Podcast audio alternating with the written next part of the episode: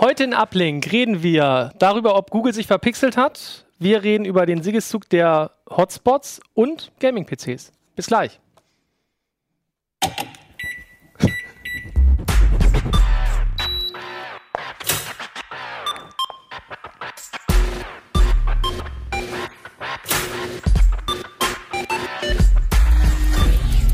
CT Uplink.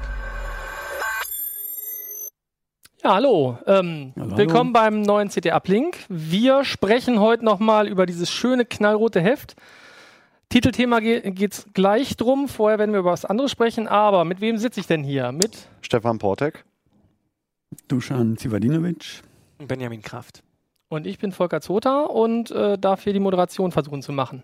Ja, was habe ich gesagt? Äh, zuerst, Moderationspraktikant. ich bin heute Moderationspraktikant, genau. Ähm, zuerst wollen wir darüber sprechen, ja, Googles Pixel Genau. hast du getestet. genau, wir haben beide Pixel uns mal ins Haus geholt und haben die Entschuldigung, ich finde das so lustig, beide Pixel, egal. ja, Pixel geholt. Ah, ja. Ja, okay. ähm, und ähm, haben mal geguckt, was sie so können, weil das Besondere ja nun tatsächlich ist, dass Google amtliche Preise für die Dinger verlangt und das haben die ja bislang gar nicht so gemacht. Ja, Nee, das da ist stimmt. Doch eigentlich Ich die Frage hier- eher nicht, ob sie sich verpixelt, sondern veräppelt haben. Haben die sich oh, oh, die Wortwitze werden heute schlimm. Schlimm werden sie sein, die Wortwitze. Ich habe hier noch eins, das war relativ günstig, ne? Nexus 5. Genau, das Nexus 5 war, glaube ich, eins derjenigen, die sogar noch richtig verramscht wurde. Naja, so Ähm, billig fand ich es auch nicht, Nee, aber, das, Vierer und war. das Fünfer, da war, also da hat Google offenbar damals noch so ein bisschen die, die äh, Schiene gefahren. Wir bieten gute Telefone zum kleinen Preis an mit einem unverfälschten Android, damit die Entwickler halt was zum Testen haben und die Leute, die ein unverfälschtes Android möchten, ohne dass da irgendein Hersteller dran rumoptimiert hat und verschlimmbessert hat. Ähm, da haben sie irgendwann mit aufgehört. Ne? Beim Nachfolger, beim Nexus 5X, war es dann schon so, dass das irgendwie 550 oder 580 Euro schon kosten sollte. Das lag dann auch wie Blei in den Regalen. Ähm, aktuell kriegt man es jetzt ähm, für nicht mal mehr die Hälfte des Markteinführungspreises, gerade mal nach einem Jahr. Und dann hat Google sich gedacht, okay, wenn sich etwas teurere Telefone nicht gut verkaufen, sind dann wir sie teurer. richtig teuer einfach und gucken, was dann passiert. Ähm, Interessant. das ist jetzt aber ein iPhone. Nee, das Nicht? ist, Okay. ähm, Das ist tatsächlich genau, das also eine die, Pixel. Die, die Pixel-Smartphones sind, ich leg's mal in die Detailkamera, sie sind, sage ich mal, vorsichtig ähm, iPhone inspiriert. Wir können ja mal von Dujan das einfach daneben legen Nichts nochmal dazwischen. oder dazwischen, damit man da hübsch. mal ein Gefühl für hat. Also bei dem äh, Gut, das ist schwarz, deswegen sieht man ja nicht, aber beim Ja. i- das hier ist ja typisch iPhone, ne? Sag ich mal, dieses Genau, grobe also- Gehäusedesign, außer dass hier der Knopf fehlt. Der Knopf fehlt, das hat viele wirklich zur Verzweiflung gebracht im, im äh, Apple-Ressort, als ich denen das hingehalten habe. Äh, Jerry hat das genommen und hat gleich hä? Und er ist ein bisschen nervös geworden, weil er den, den Knopf nicht gefunden hat. der ist hier hinten, glaube ich. Der ne? ist genau, der Fingerabdrucksensor ist Ja. auf der Rückseite und da sieht man, glaube ich, auch ganz schön. Ich bin mal ein bisschen mit Dujans Telefon besonders vorsichtig. der ist genau da, wo das, das Äpfelchen sonst Genau, ist. Das da wo sonst das. Äpfelchen sitzt. Ähm, Rückseite ist auch gebürstetes Alu. Die ziemlich markante Antennenleiste da unten äh, ist genauso vorhanden. Und wo man den Apfel erwarten würde, sitzt bei den Pixels nun der Fingerabdrucksensor. Worüber man sich streiten kann. Ich finde ihn sehr angenehm da oben an der Stelle. Viele Kollegen sagen hingegen, oh nee, ich hätte ihn gerne unten an der Unterseite Mhm. wie beim iPhone. Das ist vielleicht auch ein Stück weit Geschmackssache. Der ist ja aber hier nicht der Home-Button auch gleichzeitig. Nein, ne? das ist nicht also der insofern Home-Button, ist es nee. beim iPhone, ist es ja, hat er ja eine Doppelfunktion. Nee, da ist es. Ich habe ein bisschen Angst, dass ich zerkratze.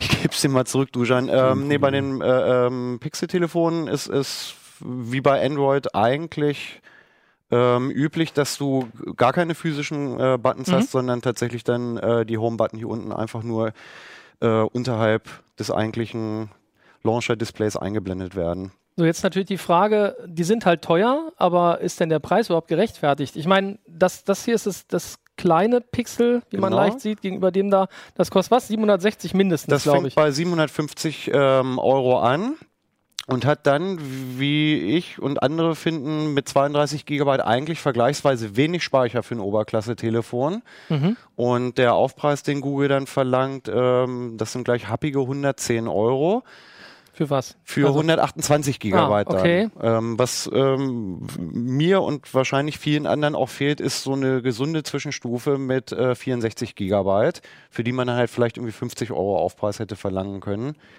Äh, wenn du hier jetzt sagst, 32 Gig ist wirklich wenig. Da kommen, wenn du ein paar Fotos, ein paar Videos, ein bisschen Spotify, Offline-Playlists Mhm. hast, dann ist das wirklich ruckzuck voll. Und ja, wenn, wenn ich so ein teures Telefon kaufen würde, äh, würde ich mich maßlos ärgern. Also geht man dann gleich hin und sagt, okay, dann nehme ich eben das richtig teure, damit ich wenigstens keine Speichernot habe. Und Das hu- 128 Gig finde ich ist fast schon Overkill für ein Smartphone. 128 würde ich jetzt auch denken, braucht man nicht unbedingt, aber das ist dann ja auch richtig teuer, dieses Telefon. Genau, äh, und dann dann ist, es, halt- ist es sogar preislich Ist bei über. knapp 900 Euro für, ein- für ein 5 Zoll Telefon und das finde ich schon, finde ich schon wirklich eine sportliche, sportliche Hausnummer. Aber das ist ein ganz kaputtes Ich Bild. finde Aber auch, m, man, man muss neben der Hardware, muss man eigentlich auch m, wie bei allen Smartphones, also überhaupt wie bei, wie bei sämtlichen IT-Produkten, muss man auch die Dienste mit dazu betrachten. mhm. ja, klar. Und da fällt mir halt dazu ein, dass man bei Google äh, beliebig viele Fotos und Videos in der Cloud speichern kann. genau. Ob man das möchte, Das- finde ich eine ganz spannende Frage. ja. Aber äh, dann ist vielleicht der, das Speicherangebot gar nicht mal so kritisch. Also wenn, es mir wirklich um Fotos und Videos geht Mhm. und ich kann das ganze Kram, den ganzen Kram über WLAN oder über Mobilfunk da rein speichern und es hat kein Ende, dann komme ich vielleicht sogar mit 32 Ja gut, aus. aber Das- du kann, das dann kannst du aber für und- 70 Euro im Jahr, glaube ich, sowieso unbegrenzt viel Speicher bei Google kaufen. ja gut, aber es sind bei den 70 Pixels, Euro im bei Jahr. den Ja, Pixels gut. musst du ja nichts Ja. dazu zahlen. Ja. nee, ich ja überleg nur, ja. ne, wenn, wenn du sagst, der, wie viel wie ist denn dieser Dienst dann wert? Ja. Der Dienst, wie gesagt, pro Jahr kostet ja, glaube ich, 60, 70 Euro Mhm, bei denen. Ist so ähnlich wie bei Amazon auch. Und wie lange benutzt das Telefon? Drei Jahre. Gut, dann hast du halt damit vielleicht 200 Euro sozusagen da investiert. Dann wäre es halt ein 500 Euro Smartphone sozusagen umgekehrt. Dann wäre der Preis für mein Gefühl, für das kleine, gerechtfertigt. Ja, das, ja das stimmt. Also Top, wa- was Top-Telefon anscheinend. Dujan gesagt hat, ich weiß nicht, ob das alle Leser jetzt vielleicht schon wussten, also dieses, äh, ähm, dass man bei Google Fotos ähm, seine ganzen äh, Fotos im Prinzip unbegrenzt reinladen kann. Das gilt ja auch für äh, alle anderen Google Fotos Benutzer, aber halt nicht in der vollen Auflösung. Genau. Also Google verkleinert sie ein bisschen, äh, macht auch nochmal eine etwas effizientere JPEG-Kompression. Also die Bilder werden noch einmal neu äh, kodiert, wo, also ich, ich habe es mal verglichen, man sieht eigentlich keinen großen Unterschied, aber es ist halt nicht mehr die Originalaufnahme. Und das ist bei den Pixeln exklusiv tatsächlich nicht. Also bei den Pixel-Telefonen ist es so, dass das Foto auch mit den vollen äh, ähm, 12 Megapixeln so hochgeladen und da auch nicht Mhm. angetastet wird. Und das ist tatsächlich auch exklusiv jetzt bei den. Genau, es sei denn, wie gesagt, bei dem anderen müsstest du dazu kaufen, damit du Genau. halt unbegrenzten Speicherplatz hast, dann kannst du die auch so reinladen, die Sachen. Aber so, das ist jetzt das Kleine. Also als 500 Euro Telefon fände ich das, glaube ich, noch ganz schön. Mhm. Kamera ist natürlich noch die Frage immer. Genau. Die behaupten ja, die Kamera ist ganz toll. Die Kamera ist auch tatsächlich ganz toll. Also da haben sie ja im Oh, Vorfeld, ähm, da haben sie im Vorfeld ähm, ja ganz, ganz groß getrommelt und haben gesagt, ja, das ist, äh, wir haben das von unabhängigen Laboren testen lassen und es ist definitiv ähm, die beste Smartphone-Kamera, die es bislang irgendwo äh, gegeben hat. Und was Google dann nicht gesagt hat, ist, wir sind besser als das äh, Samsung S7, was die nach unseren Tests und anderen auch bislang dato beste Kamera hatte. Ähm, wir haben es dann jetzt für den Artikel in der nächsten Ausgabe auch vorrangig damit verglichen und es ist schon so, dass die Pixel-Kamera ein Quäntchen besser ist, aber das ist, häng, es ist ja, also es hängt auch immer so ein bisschen vom Motiv ab. Mhm. Ne? Und letztlich ist auch, also die Pixel-Kamera ist ein bisschen schärfer. Ähm, sie stellt äh, Farben sehr knackig dar. Ähm, dafür ist manchmal beim S7 die Gesamtfarbanmutung äh, Farbanmutung des Bildes ein bisschen schöner. Also das, Okay. Aber wenn du halt wirklich, so wie wir das in, in CT machen, wirklich unsere Testshots machen äh, mit, unseren, mit unserem kunterbunten Stiftekasten, den wir da abfotografieren, dann ist es schon so, dass die auf dem Papier ein Hauch besser ist als die S7-Kamera. Ich behaupte aber, in meinem Alltag würde das keiner irgendwie sehen können. Also du würdest keinen Unterschied sehen. Das ist bei beiden Telefonen wirklich eine Tip-Top-Handykamera. Zwei Linsen habe ich aber nicht wie beim iPhone. Nein. Also da Was hat ich das besonders iPhone. gelungen finde, das finde ich echt anerkennenswert und frage mich, warum ähm, ist Apple nicht drauf gekommen? Ich würde mir zwar kein iPhone privat, äh, kein Android privat zulegen, Mhm. weil ich einfach mit dem iOS-Betriebssystem, ich finde, das ist das User Interface ist nicht geschlagen bisher. Aber man muss es anerkennen. Sie haben jetzt wirklich eine interessantere Lösung gefunden, dieses herausragende Objektiv zu verdecken. Mhm. Das Ding ist einfach keilförmig. Mhm. Achso, und, stimmt. ähm, Weiß nicht, ob man das es sehen ist kann. einfach Ja, das, das ist einfach ein Produkt, wie ich, wie ich es mir in, ähm, bei vernünftigem Design vorstelle und Mhm. nicht, nicht so ein Vorher sagen, wir können ja das Nexus 5X nochmal Ja, dagegen also so halten. Da hilflos sieht es, glaube ich, recht deutlich. Objektiv. Weiß nicht, sehen, also es, es wird halt, wie viel, wie viel Also- Millimeter sind dicker? Ein, Äh, anderthalb hier sind oder was? 7,3 und hier sind es 8,5. 7,3? Also, ja, etwas 1,1, mehr- also, okay, ja, etwas mehr als ein 1,2, Millimeter. Ja, okay. Also man sieht es so auf Anhieb erstmal nicht. Wenn du es nicht vorhin gesagt hättest, wäre ich Mhm. gar nicht drauf gekommen. Wenn man es einmal weiß, dann sieht man, dass es abschüssig ist, das Telefon. Das Für die Zuhörer ist aber auch als sozusagen. Nachnutzungskonzept Ja. super. Ne? Das ist ein perfekter Türkei dann irgendwann in zehn Jahren. In zehn Jahren. So ja, oder vielleicht auch in fünf, wenn es schlecht läuft. Wer weiß ja, das okay, schon. Mal Ne? gucken. Ja, ich finde das wirklich eine elegante Lösung, die sie Mhm. sich überlegt haben. Ja. Und es, das zusätzliche Volumen wird ja auch, ich denke mal, für was verwendet. Ich, Akku. Wir waren- ich wir hoffe waren es. ja- Also aufgemacht haben wir es jetzt noch nicht. Wir waren ja bei den, mal gerade. bei den 7er Modellen der iPhones waren wir ja dabei, dass sie äh, immerzu an überlegen, wie kann man das Volumen, was man zur Verfügung hat, sinnvoll anwenden und haben dafür dann halt die Kopfhörerbuchse rausgeschmissen. Mhm. Hier hat man äh, zusätzliches Volumen eingebaut und ich denke mal, das wird ähm, der Akkuleistung zugutekommen. Mhm. Das wäre zumindest das, wo ich es versuchen würde Ja. zu investieren. Das ist das, Ja. woran halt alle Smartphones ähm, heutzutage kranken. Und da würde ich auch am meisten reinbuttern. Die beiden tatsächlich auch. Also wir haben in äh, unseren ersten stichprobenartigen Laufzeitmessungen auch nur so durchschnittliche Ergebnisse bekommen. Also wir, Mhm. haben, wir haben den Videobenchmark laufen lassen, wo das Gerät im Flugzeugmodus bei 200 Kanäle einfach in einen Dauerschleife im Video abspielt.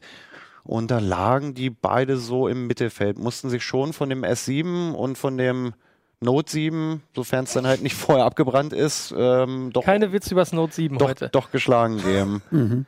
Ähm, aber auf, also das ist so ein bisschen das Fazit irgendwie. Ne? Es ist ganz viel Jammern auf hohem Niveau. Also du wirst natürlich irgendwie ein Telefon finden, was ähnlich gut ist und dann halt mal 200 Euro billiger eventuell. Du wirst vielleicht eins finden, wo die Kamera ebenbürtig ist. Und du wirst eins finden, wo die Displays ein bisschen besser sind. Aber so insgesamt kann man schon sagen, das ist ähm, eigentlich alles schon auf sehr hohem Niveau und das Gesamtpaket ist einfach Mhm. ziemlich hübsch. Äh, insbesondere dadurch, dass sie halt man kann sich jetzt über die, die äh, Glasapplizierung hier hinten nun irgendwie streiten, Glas, ob das jetzt sieht aus wie billiges Plastik, ja. wenn es nach mir geht. man kann aber sich gut. man kann sich halt drüber streiten, ob es wirklich jetzt so schick ist die Rückseite, aber es insgesamt, also wenn, wenn man es in der Hand nimmt, es fühlt sich auf jeden Fall sehr hochwertig an. Mhm. Und das ist dann halt schon, wenn du das halt mit mit den älteren Nexus-Telefonen vergleichst, die dann halt doch eher so knirschende, knarzende Plastikbomber gewesen sind. Also so insgesamt Ja. hat Google versucht, hier irgendwie so ein rundes, geschlossenes, hochwertiges Paket zu schnüren. Wer hat die das- gebaut? HTC? HTC. Ja, das passt. HTC macht ja immer eigentlich schöne Hardware. Da hat man das Gefühl, Ja, könnte ein. HTC-Gerät sein. Wir haben über dieses große noch gar nicht so richtig gesprochen. Das kostet tatsächlich, dieses hier kostet 1000 Euro jetzt, so in der Größenordnung. Ähm, das kostet mit der, mit der 128 GB 1010 Euro und ohne dann halt entsprechend einen Huni weniger. Das heißt, das ist sogar preislich über dem Niveau der meisten iPhones, richtig? Mm, Mit 900 Euro, ja. Ja.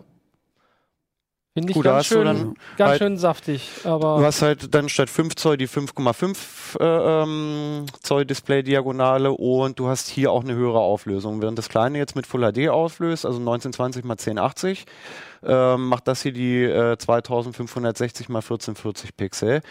Ist damit ehrlich gesagt ein bisschen besser geeignet für die VR-Anwendung, für die Daydream-Brille, die Mhm. Google auch rausgebracht hat.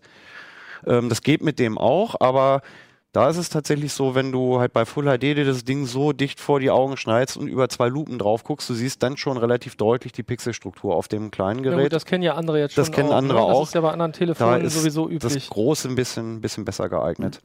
Aber ansonsten unterscheiden die sich, abgesehen von der Display-Diagonale und Auflösung, Nö, der Rest funktional ist. und Der Rest ist tatsächlich. nicht. gut, der Akku ist natürlich im größeren Gerät entsprechend Ja, größer. Ähm, aber ansonsten ist es bei beiden der, der Snapdragon 821 drin. Das, die sind auch beide wirklich richtig schnell, muss man sagen. Und ähm, die restliche Ausstattung ist identisch, ja. bei welchem Preis würdest du davon eins kaufen? Schwierig. Ich bin so ein bisschen hin und her gerissen. Der Mensch ist ja irgendwie so ein Gewohnheitstier. Ich habe jetzt einen 5X mit 5,2 Zoll. Mir ist das ein bisschen zu groß im Moment und das ein bisschen zu klein. Also gar keins, egal Ähm, bei welchem Preis. ich Super. würde, wenn der Preis fällt, wahrscheinlich zum kleinen Modell dann greifen. Aber ich, also ich habe mir jetzt vorgenommen, dass ich das erstmal abwarte und aushalte, ob ich das vielleicht nicht sogar länger aushalte als Google, weil ich halt nach wie vor ein bisschen skeptisch bin, ob sie den Preis auf Dauer halten werden. Okay. Das heißt, ich habe dich ähm, während deines Tests habe ich dich immer mal wieder bei uns ähm, auf dem Flur laufen gehört, wie du mit dem Google Assistenten kommuniziert ja. hast. Wie ist denn da deine Erfahrung? Da bin ich ganz gespannt. Ähm, die ist im Moment noch ein bisschen, bisschen ernüchternd. Also das ist so ähnlich wie bei Google Now, der Assistent, den sie ja bislang bei Android drin hatten. Der hat auch etliche Monate gebraucht, bis er sich so langsam an das Niveau rantasten konnte. Was der Funktionsumfang in den USA hergibt. Und so ist es beim Google mhm. Assistant im Moment leider auch. Also wenn, wenn ich mir mal in Erinnerung rufe, was sie im Mai damals bei der, bei der Google I.O. alles vorgeführt haben, ja. was der Assistant angeblich alles Tolles können soll. Ähm, davon ist im Moment zumindest hier in Deutschland noch nicht viel angekommen. Flache also, Witze. Flache Witze, das, das, flache das Witze. geht. Äh, okay, Google, erzähl mir einen Witz.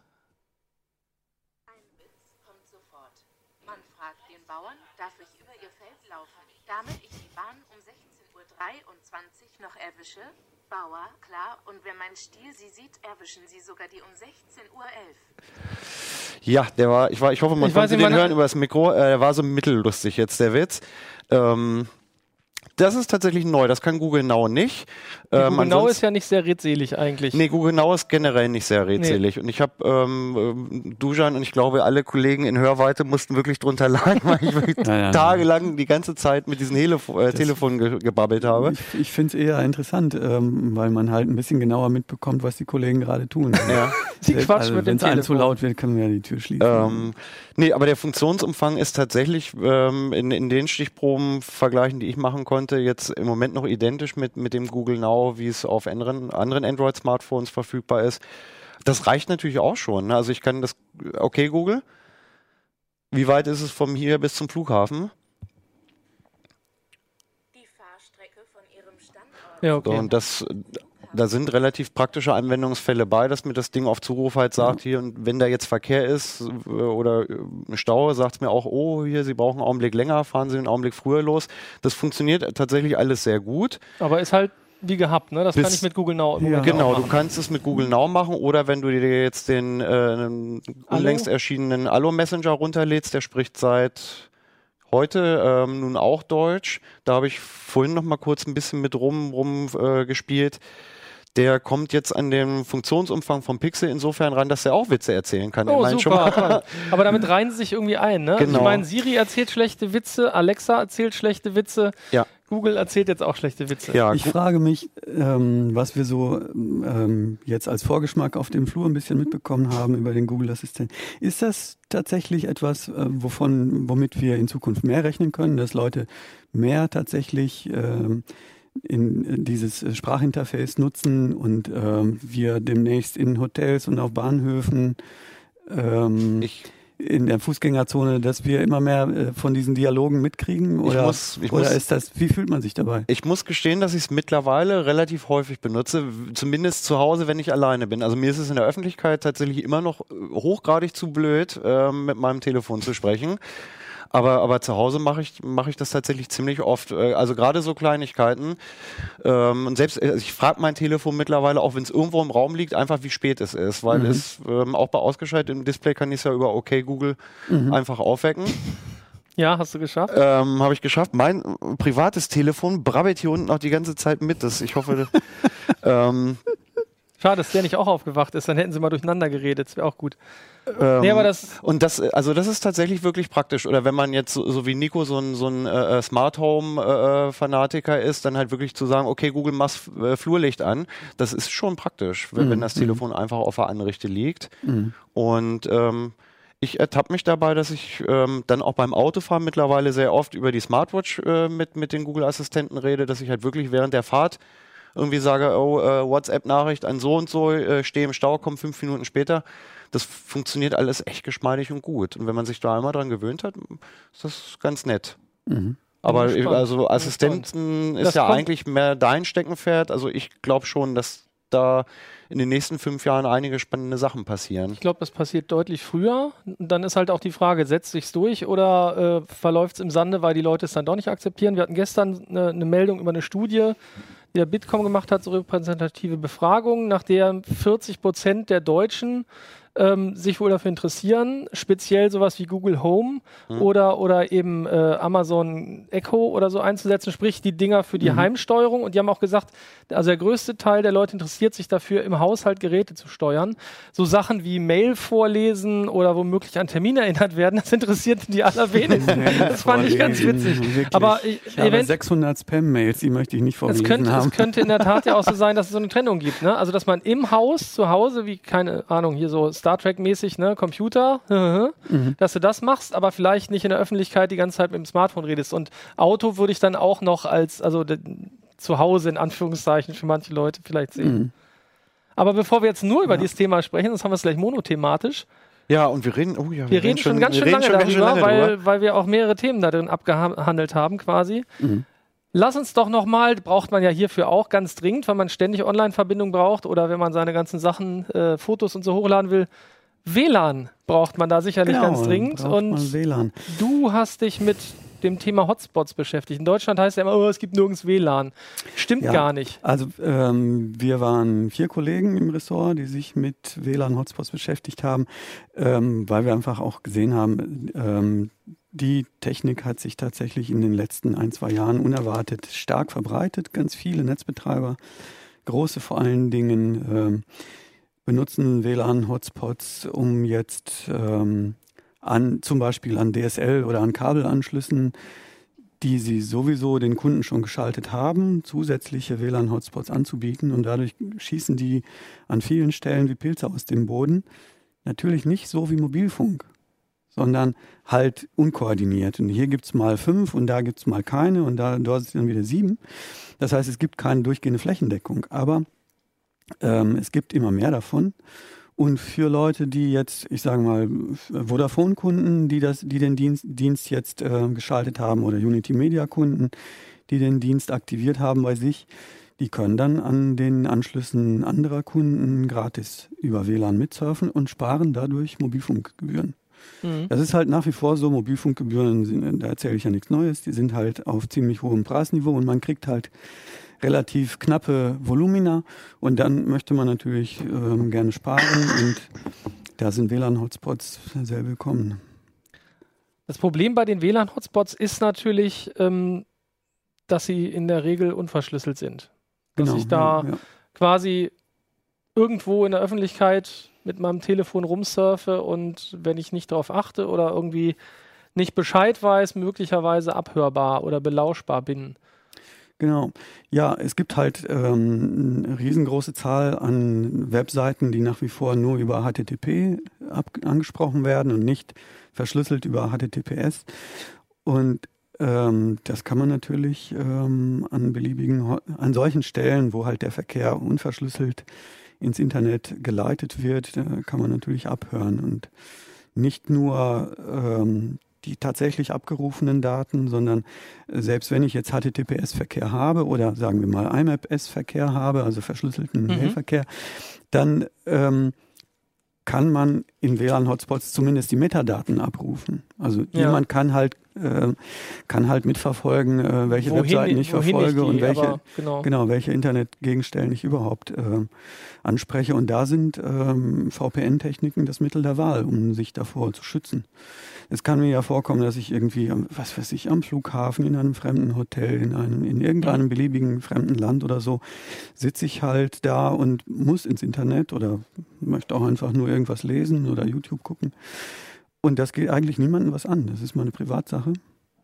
Und von daher empfehle ich jedem, der in solchen Situationen auf offene Hotspots angewiesen ist, zu überlegen, ob er sich nicht rechtzeitig, frühzeitig ein VPN einrichtet und dann eben in dem richtigen Moment schaltet und sagt, so, ab hier ähm, gehe ich jetzt nur noch verschlüsselt ähm, ins Internet und da kann halt niemand mitlesen. Das also heißt- niemand, niemand aus dem Hotspot. An der Stelle, wo der Verkehr wieder ins Internet rausgeht, ist er natürlich wieder abgreifbar. Naja gut, aber das bleibt, Ja, aber- ist ja ohnehin der Fall. Aber, aber ja ich eh bin innerhalb dieses. Hotspots bin ich dann halt nicht ausspioniert.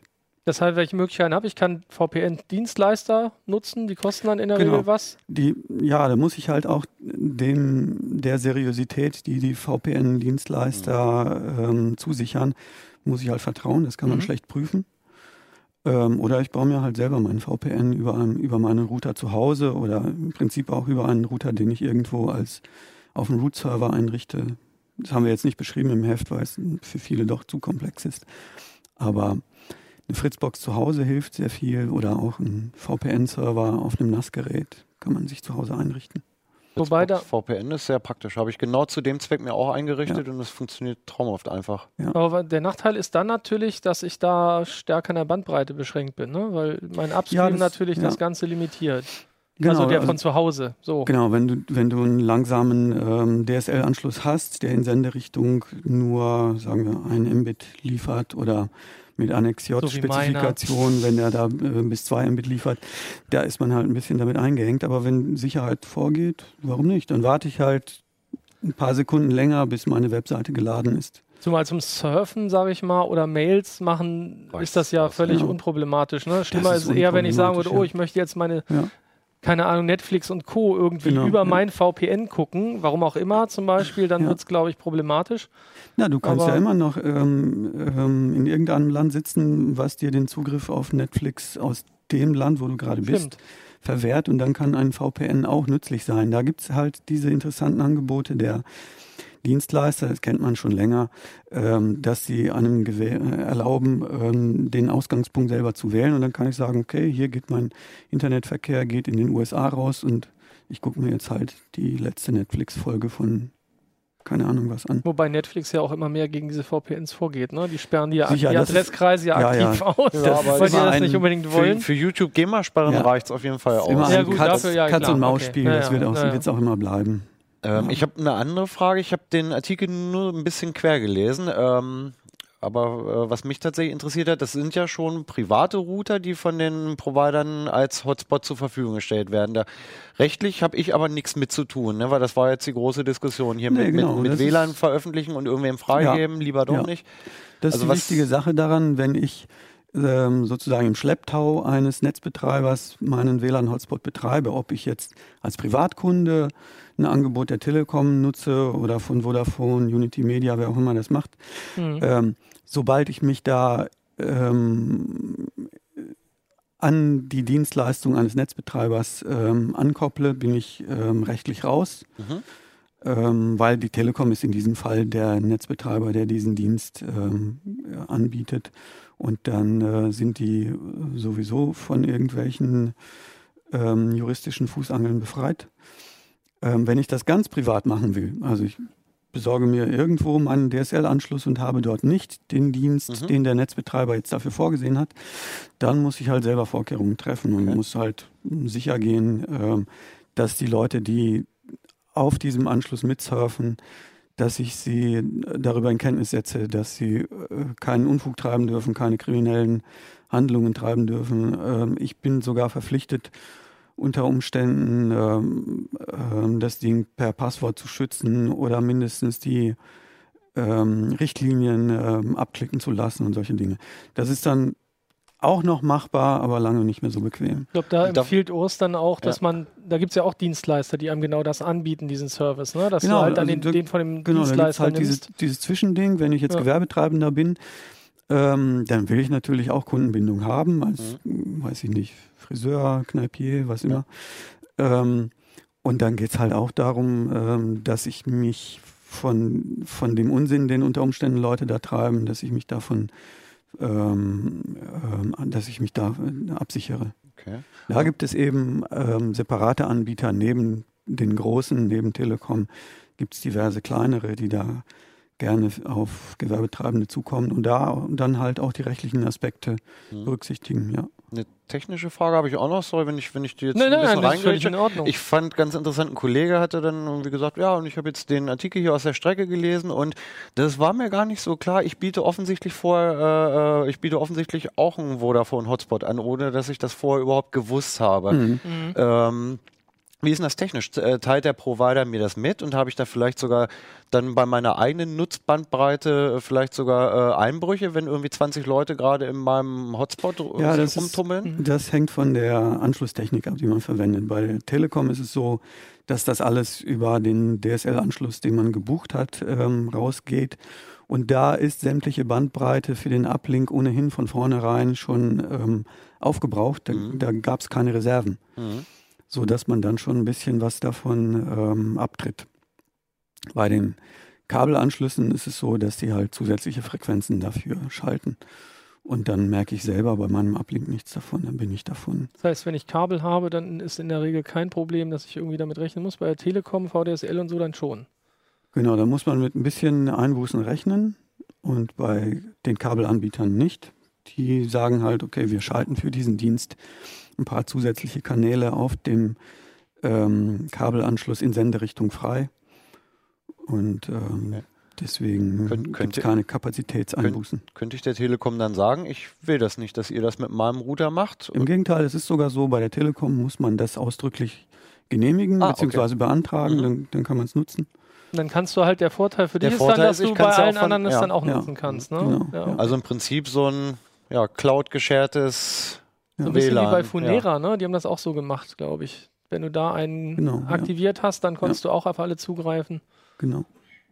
Ja, schön. Haben wir das auch geklärt. Finde ich nochmal wichtig, weil ganz viele da, glaube ich, betroffen sind und sich Mhm. wundern. Bei uns sind auch immer viel mehr WLANs plötzlich und offene WLANs, in die sich versucht, mein Telefon einzuwählen. Das finde ich total nervig.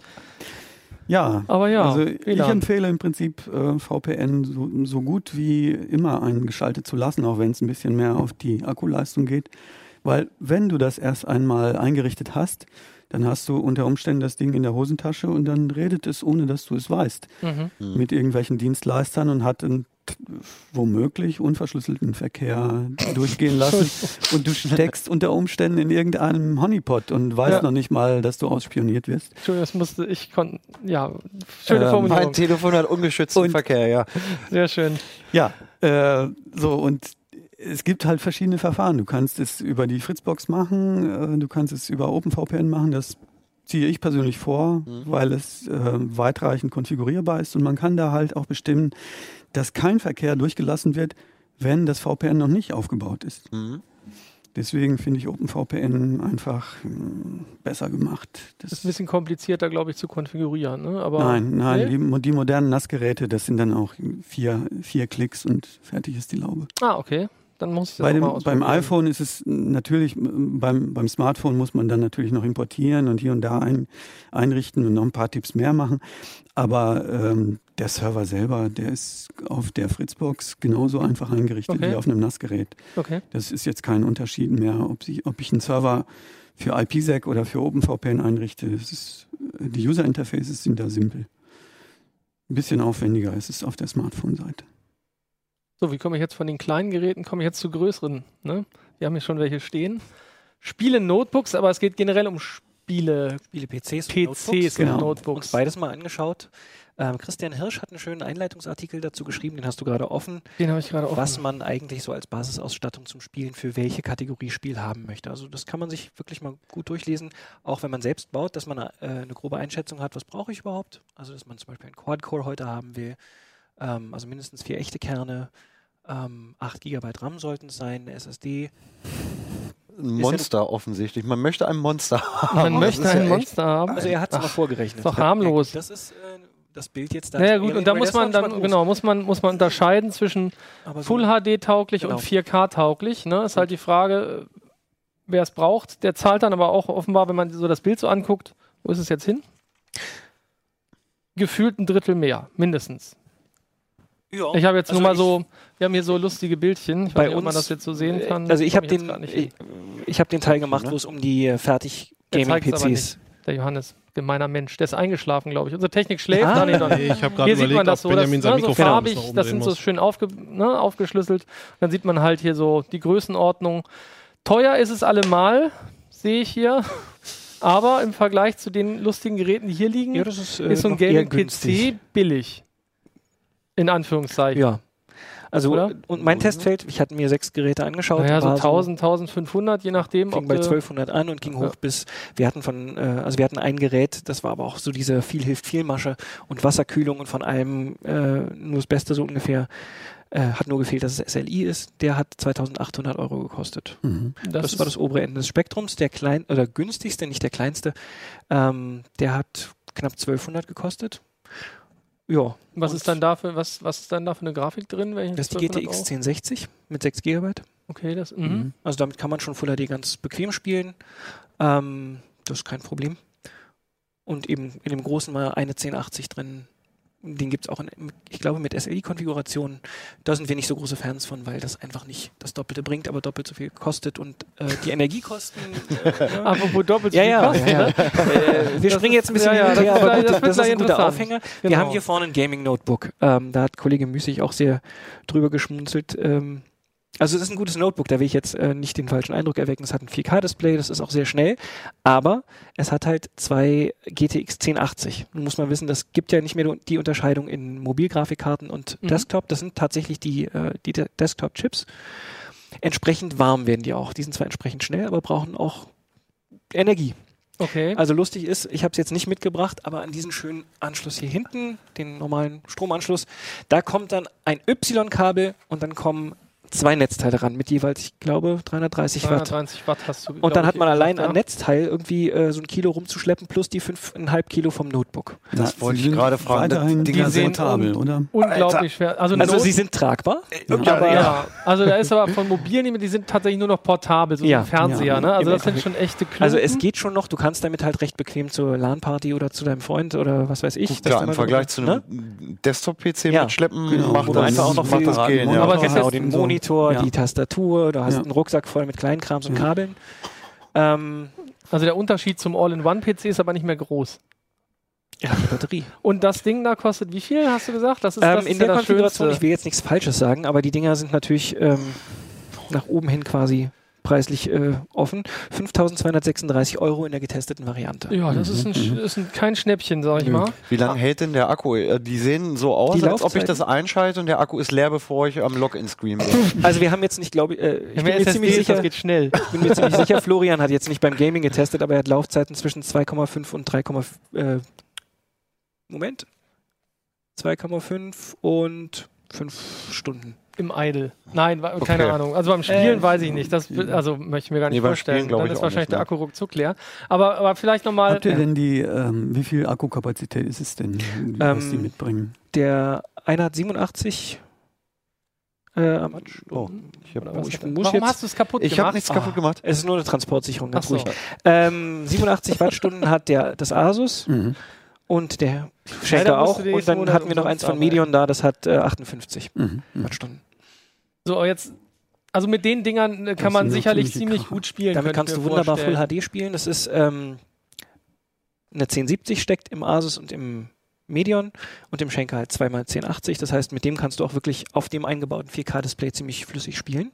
Ziemlich flüssig. Ich hoffe, Ja. da kann ich komplett flüssig spielen. Etwa nicht. Das wäre ja sehr deprimierend. Aber Also das, wenn ich jetzt äh, vergleiche, ich habe ein normales Laptop, sagen wir mal, was für Büroumgebungen taugt, mit einer Standard-Grafikkarte drin und diesen Krachern. Welche Spiele, äh, wo sind dann die eigentlichen Unterschiede? Welche Spiele kann ich dann mit meinem, Tetris. mit, auf dem Büro gehen, kannst du meinem Minesweeper spielen? ja, Ja, ich, wo fange ich da jetzt an? Also die integrierten Grafiken, Grafikkerne von Intel werden zwar immer besser, die man eigentlich überall antrifft und selten ja auch die oder seltener von AMD, aber die taugen halt nicht für Sachen über 720p normalerweise. Mhm. Und dann so World of Warcraft kann man damit bequem spielen, Counter-Strike, solche Dinge, mhm. die jetzt nicht so super, super anspruchsvoll sind. Aber was du halt auf denen machen kannst, sind aktuelle Titel wie Deus Ex, Mankind Divided Mhm. Mhm. ähm, oder Tomb Raider, der aktuelle Teil, aber- die halt wirklich super schön aussehen und alles am Anschlag. Also Mhm. das ist dann schon sehr, sehr schick. Mhm. Ähm, ja, und das geht natürlich mit dem Büro-Notebook äh, gerade mal gar nicht, genau. Ge- Ja. Wenn du Pech hast, geht es in der Tat gar nicht. Was sind Ich das für Displays? Ähm, zwei von denen haben Full HD und wie gesagt, der 4K. Ja, ich meine ähm, nicht, nicht die, ähm, die Auflösung, sondern äh, IPS oder was? Äh, Oder wie? Ja, und- ist lahm, könnte ich mir jetzt educated guess. Ähm, was haben ich die weiß für gar nicht, aber das ist Grafikumfang, wenn vorbei. du jetzt Ich sagst, wunderschöne Grafik, was du haben du erwischst mich ein bisschen kalt, weil das nicht mein. Äh, Nee, das ist der Artikel von Florian. Ja, aber ja. ich äh, guck mal, ob ich was aus diesem Artikel rauslesen kann. Das, Aber wie ja, gesagt, aber zur Not können das die Leser ja nochmal, das ist in der Tat eine spannende Frage, aber zur Not können das die Leser ja nochmal in dem Heft dann nachblättern, ich, bevor wir jetzt hier alle, alle alle anfangen am. Rätseln sind, ja. Weiß man nicht, keine Ahnung, sehe ich hier spontan jetzt nicht. Also es Ähm, ist mir beim Lesen leider nicht auf. Aber tatsächlich, wenn, wenn, Aber wenn sind das wir- eher Glossy-Displays? Nee, Nein, die sind matt. ein Glück matt. Eben. Mhm. Das Ja. immerhin. Das ist zum Glück vorbei, ne? Also dieses äh, ähm, glänzende du Display-Gedöns, äh, gerade bei Spiele-Monitoren oder Spiele-Notebooks hat sich das ja echt lange gehalten. Das ist zum Mhm. Glück vorbei. Dafür hast du es jetzt bei den Fernsehern. Das ist auch total nervig. Alle Fernseher sind glossy. Ich guck mal, es interessiert mich jetzt ja. was guckst du Ähm, denn jetzt? vielleicht kannst so, du's was ja- für, ein- du guckst jetzt nach, was für ein Panel das ist. Jetzt Weiß, ja der kann, Profi. kennst du dich gut genug mit den Panel-Bezeichnungen aus, dass du es ablesen kannst? Weil die Tabelle hat tatsächlich, äh, wo war's? Da, LG, Ähm, Ach, er hat echt die Panel-Namen Hm. sogar. LG, zweimal LG, einmal AOO. Die Hersteller sagen mir was, aber die konkreten Panel-Bezeichnungen jetzt nicht. Ich scheitere schon daran, das Ding einzuschalten. das ist die Transportsicherung, die du eben rausgenommen hast. ähm, du kannst ja mal gucken und währenddessen lass uns doch mal kurz nochmal drüber den noch mal sprechen. Ja, Willst du das jetzt auch noch anmachen. Ja, mal so ein bisschen die Dann Lautstärke kann man uns testen. gleich nicht mehr hören Genau. wahrscheinlich. Das wollte ich nämlich auch noch Ähm, sagen. Dein äh, angesprochener Notebook, äh, Office Notebook, das ist Ja. natürlich schön äh, leise, wo die, die Dinger das dann ja auch, wenn es nicht Ja, angeht. ich merke es auch gerade. Hallo? Ah, jetzt. oh, es tut sich ähm, die was. brüllen dann schon mal los. Also Mhm, mhm. mal mehr, mal Nimm mal weniger. die Der hier CT ist da halt, weg, nachher genau. brennt sie ab, weil Oh, da zu viel Hitze rauskommt. Irgendwas habe ich aber gemacht, ne? Irgendwas leuchtet. krass. Schnell booten tun die ja nicht gerade. Also 3,9 Sona hat der dann, wenn er wirklich volle Kanone läuft. Ja. Das Das- ist schon Laut. Möchtest du mit Das Kopfhörer spielen? Genau, aber selbst dann, die müssen schon sch- geschlossen Was sein. brauche ich denn mindestens, wenn man das mal, ich meine, nicht jeder wird sich jetzt so ein Ding kaufen mit SLI-Verbund und äh, für 5000 Euro ein Notebook ist vielleicht auch nicht jedermanns Sache. Was brauche ich denn jetzt mindestens, damit ich in Full HD ordentlich spielen kann? Sag das ich- wäre ja mal so eine Größenordnung, dass die für viele vielleicht interessant ist. Also da wieder der Eingangsartikel von Christian Hirsch fas- fasst es schön zusammen. Du willst einen Quad-Core, möglichst aktuell. Ähm, da ist es fast egal, er hat auch einen schönen Test schon mal gemacht, ob du einen AMD äh, Mhm. Athlon X4 nimmst oder einen Core i5 oder halt einen echten Quad auf jeden Fall. 8 GB RAM sollten es sein. Die ersten Spiele kommen jetzt und sagen, ja, 16 GB wären schon gut. Battlefield 1, Fe- Entschuldigung, Battlefield 1 zum Beispiel. Ähm, und du hast ja schon gesagt, Full HD Gaming so 1060 oder die RX Okay. 480 von AMD. Äh, die 470 müsste auch gerade noch so gehen. Ähm, und ja, für 4K soll es dann 1070 oder besser 1080 sein. Das heißt aber, dann kann ich auch, wenn ich, wenn ich äh, Aber da die, die. Karten habe, dann kann ich auch theoretisch die, äh, die Qualität ganz hoch. nach oben Ja. drücken und, Also- und auch die Rendering-Auflösung ganz Ja. alles nach oben ziehen. Da kannst du dann wirklich schon ziemlich am Anschlag spielen. Wobei ähm, Deus Ex ist auch so ein Fall, da bin ich, also da müsste ich jetzt wieder den, die Kollegen aus dem Grafikressort fragen, ob das einfach eine etwas, sag ich mal, unoptimal äh, programmierte Engine ist oder ob die wirklich so die, die Effekte, die sie einsetzen, tatsächlich so leistungsfressend sind. Da haben wir mal getestet in 4K. Kriegst du dann auch so eine 1070 oder 1080 in einen Bereich, wo du sagst, naja, Ja gut, die, 40 die, Frames. klar, die, die ziehen dann natürlich auch immer mehr äh, Register sozusagen, Ja, Äh, im wahrsten Sinne des Wortes, oder Effekt, machen Effekthascherei. genau. Das ist ja, das ist ja nie was, nichts Neues. Das haben sie ja immer schon gemacht. Ja. Jede Grafik-Engine, die was auf sich hält, kann jede CPU und jeden Grafikchip typischerweise in die Knie zwingen, wenn du völlig übertreibst. Ne? Deswegen heute heißt es dann ja, ich bin mal gespannt, wie das dann weitergeht mit den, mit den Effekten. Heute geht es ja immer schon nicht mehr bis hoch oder sehr hoch, sondern ist es schon Ultra, dann gibt Ja, es ja. demnächst noch Supra und Ja. noch einen drauf. Ja. Und die sprühen dann so viele Effekte, dass du natürlich eine unglaubliche Grafik hast. Mhm. Aber ähm, gut, dem, dem Spiel selber hilft es natürlich auch nicht weiter in der Regel. Ne? Ist der Akku schon leer? Nee, aber ähm, ich dachte, Stefan will mal gucken, was da drin steckt. Den habe ich ja anbekommen. Äh, ja, der, hier leuchtet Äh, Übrigens, ich wollte gerade sagen, wollte Leuchten die ganz wichtig für, für Gaming leuchten, ist natürlich überall Beleuchtung. Es gab bei den Desktops, glaube ich, nur einen, der nicht beleuchtet war. Ähm, hier ist es im auch. Prinzip ist, ist also Der irgendwie ist es schon an, ist aber an, aber macht Äh, nicht mach viel. nochmal neu. Mach noch mal neu. Sehr schön. Make it new. Heftig, egal, ich, ich erspare uns den Das heißt, ich muss, wenn ich Full. HD spielen will, wenn Ah. ich so einen PC mir kaufe, dann muss ich so um die 1000 Euro. Das ist das, was, ähm, was ne? Christian Das hier vorgerechnet das, hatte, so genau. um die 900 Ja. bis 1000 Euro, je nachdem. Ähm, und dann kommt natürlich noch ein Monitor dazu und Tastatur. Das ist, glaube ich, in dieser Rechnung noch nicht mal mit drin.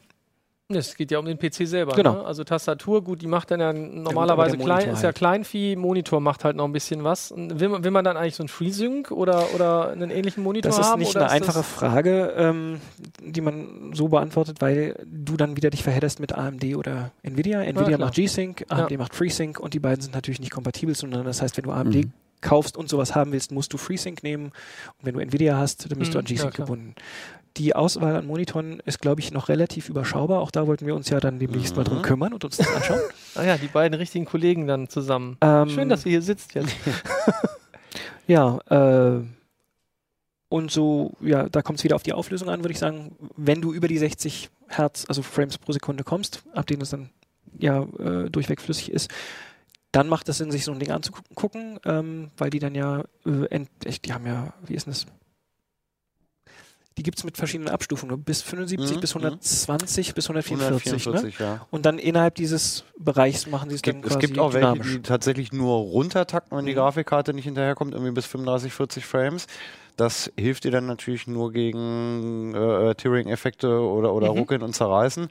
Äh, cooler sind schon die Gaming-Monitore, die halt auch bis 120 äh, Hertz, also Frames pro Sekunde oder 144 hochkommen, weil das von der Bewegungsschärfe halt nochmal deutlich geiler ist als auf so einem 60 Hertz-Ding. Das ist ja das, was du haben willst, wenn du den Gaming-PC kaufst. Eigentlich schon, Ansonsten ja. ist das ja eigentlich Ja. deprimierend, ne? Also nur Tearing vermeiden. Ja, das, nee, das ist ist aber ja auch irgendwie Quatsch. dann auch also, kacke. Da, also wer jetzt wirklich irgendwie äh, anderthalb, zweieinhalbtausend Euro für, für, einen- für einen guten Gaming-PC ausgibt und das dann auf so einem 129,95 Euro Monitor spielt, dem ist dann aber auch nicht zu helfen, finde ich. Ne? Also da brauchst du dann tatsächlich auch wirklich ähm, dafür ausgerüsteten Gaming-tauglichen Monitor. Die kosten dann ungefähr wie viel? 300 oder was? Oh, hängt natürlich stark von der Größe ab, ne? aber unter 300 Euro wird es schon schwierig irgendwie. Wenn du jetzt sagst, ich will irgendwie 27 Zoll haben, dann kannst du da auch 800, 900 Euro für Na ja, ausgeben. klar. Also teuer geht Größe, immer. Ne? Teuer also, geht, das ist ja eher, genau, das ist ja jetzt Ja. einfach. Das ist ja eine Milchmädchen. äh, nee, ich finde das spannende Geräte. Also ich, ich hätte nicht erwartet, eine spannende neue Geräteklasse. Was äh, sind wirklich ähm, Kracher mit Grafikraketen drin. Ja. Ich frage mich, wo kann das hinführen? Weil wenn ich mir das so angucke, sind ja immer noch starke Kompromissanteile in der, in der Hardwareentwicklung drin. Ich meine, es geht eigentlich darum, dass ich spielen will und dafür brauche ich eine mächtige Hardware. Ähm, aber wenn, wenn ich mir das jetzt so angucke, wie klumpig das Ganze jetzt mit dieser Tastatur aussieht.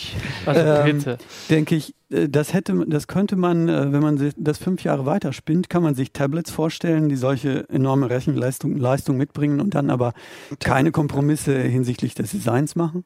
Ich meine, wozu brauche ich als Gamer ähm, USB-Ports? Och. Ich brauche sie, um jetzt ähm, Joysticks anzuschließen oder ähm, Eine Steuereinheiten. Ja? Gaming-Maus zum Beispiel. So, Ja. aber Das möchtest du nicht das, das muss ich unbedingt haben. Ja. Aber ich muss nicht unbedingt alles Übrige haben. Wozu brauche ich als, zum Game eine Tastatur? Das ist äh, im Prinzip äh, Ja. kann ich mir das auch als, als Gaming-Maus kann ich mir das auch ersetzen. Also ich kann mir vorstellen, Naja. dass es da einige Leute gibt, die sagen, ich Ja. habe schon immer diese Tastatur gehabt oder ich habe Ja. mir meine Makros programmiert, die nur mit dem Treiber laufen Ja. und dann brauche ich halt diese Tastatur, Ja. damit ich das meine ich nicht.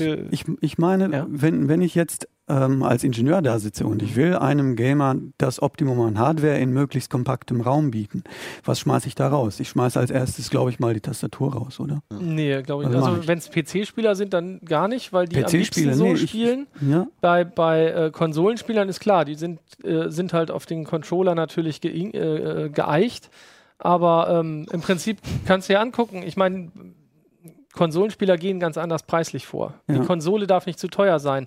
Äh, du kriegst kein Ding verkauft, das sozusagen so ein Klotz ist, den du dir ins Wohnzimmer stellen kannst, äh, der halt Hochleistungs-PC ist. Das hat ja Steam im Prinzip nicht mal wirklich versucht. Die haben auch bei den, Mhm. bei den Steam Machines, hieß es Ja. Schluss, ne? Ja. oder Boxen, ach, ich weiß nicht mehr, wie sie hießen, sind ja sowieso nicht so wirklich auf dem Markt bisher.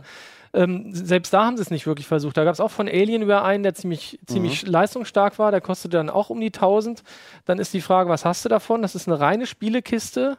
Und typischerweise ist es halt beim PC ja so, dass du okay, ich kann auch noch was anderes damit machen. Das ist bei denen in der Regel dann nicht so gewesen. Und äh, weiß ich nicht, ich glaube, hier ist auch noch so, dass viel von dem Platz für äh, ja, äh, tatsächlich die Hardware, die da drin steckt, genutzt wird. Da, ob da die Tastatur jetzt drauf ist oder nicht, da können sie froh sein, dass die Tastatur drauf ist, weil da gewinnst du Platz mit. In dem Gehäuse. Also Ja, da gut, drunter, die drunter ist halt ja alles ja voll. In, in meinen Augen nicht optimal ähm, ausgewählt, weil sie halt ziemlich großen Hub hat, ist auch insgesamt voluminös. Ähm, ja. ne? Kann man ein bisschen, aber viel sparen wirst du da wahrscheinlich nicht Deswegen, können. deswegen Äh, welche Richtung? Ja. Kannst du das drehen? Also, ja, kann- ja, das ist halt aber so eine typische Gaming-Tastatur, ne? Das sind so, so millimeterhohe ja, Tasten. Ich will jetzt ungefähr. die Produktklasse überhaupt nicht ähm, schlecht machen oder so. Ich finde, das sind aktuelle Kracher und besser kriegt man es heute nicht, Mhm. wenn es transportabel sein soll und wenn Nee, es schnell genau. sein soll. Ne? Das sind schon, schon die stärksten Geräte, die man kriegen kann. Ich meine, was steckt in, in der Tablet-Produktklasse drin, wenn man jetzt fünf Jahre weiterdenkt? Ich habe da ein kleines Problem mit dem Ansatz. Erstmal, du hast schon recht, es wird äh, immer kompakter, kleiner. Vor drei Jahren sahen Single-Grafikkartenmodelle so Ja. aus. Mhm. Also die Kühlung wird unproblematischer, weil die Prozessoren, weil die GPUs weniger Abwärme produzieren. Mhm. Das ist schon mal erfreulich. Aber wenn du sagst, in fünf Jahren ist es so weit wie auf dem Stand jetzt, klar, aber Mhm. in fünf Jahren ist das, was hier drin steckt, natürlich Ja. auch Mhm. fünf Jahre weiter. Mhm. Und die Spieleentwickler, das Thema hatten wir gerade mit Deus Ex, Mhm. ähm, die nutzen dann die Fähigkeiten dann auch wieder Mhm. aus. Also das Tablet hat aus meiner Sicht eine unheimliche Entwicklung hingelegt. Ich bin ein riesengroßer Fan von Apples A9 ähm, Chip und ich bin mal gespannt, was der A10 im Mhm. dann sicherlich bald kommenden äh, Refresh vom iPad Pro kommt. Also was der bringt und leistet. Aber ich bin da nicht so zuversichtlich, dass die mal auf so ein Niveau kommen, zu, also auf Parität zur gleichen Zeit. Nee, das werden sie wohl nicht, weil sie halt ähm, unterschiedliche Voraussetzungen haben. Nur Ja. der Tablet-Markt liegt ja da nieder. Ne? Die, die Absatzzahlen gehen, äh, gehen zurück. Und dann kann man sich fragen, was steckt da noch an Potenzial in, dieser, äh, in diesem Gerätekonzept drin, was man womöglich in Richtung äh, Spiele drehen könnte. Hm. Werden wir sehen. Spannend, ja. Ist halt, also Ja, klar, die werden ja. schneller werden mit der Zeit. Ob die da jemals auf, äh, Anschluss kriegen, frage, bin ich nicht Ja, sicher. ob man das überhaupt. Und, und ob Ja. das halt gekauft wird, ist dann die Ja. andere Frage. Wenn die natürlich dann teuer werden, wenn du das Mhm. halt total hochzüchtest, fürchte ich, bleiben die liegen. Mhm. Ist ja jetzt schon, hast du ja gesagt, Ja. Tablet-Markt, hm, Das iPad Es Pro ist ist ja eigentlich gerade ja. günstig und auf dem, Schwierig. das hat Mhm. den Ist daneben- leistungsfähigsten SoC und das Ding ist wirklich schnell. Also Mhm. das fand ich beeindruckend, als ich den getestet habe. Das ist echt, ähm, das macht ja wirklich schon dem kleinen MacBook Konkurrenz und von der Mhm. Grafik, ähm, das ist nochmal, also das jetzt, jetzt müsste man wieder die Diskussion anfangen mit ähm, optimierten APIs und bla. Aber Metal. Ach nee, ja, Vulkan. doch, äh, Metal, Mhm. nee. Mhm. Ja, in dem Fall wäre es tatsächlich Ja, ja. Metal.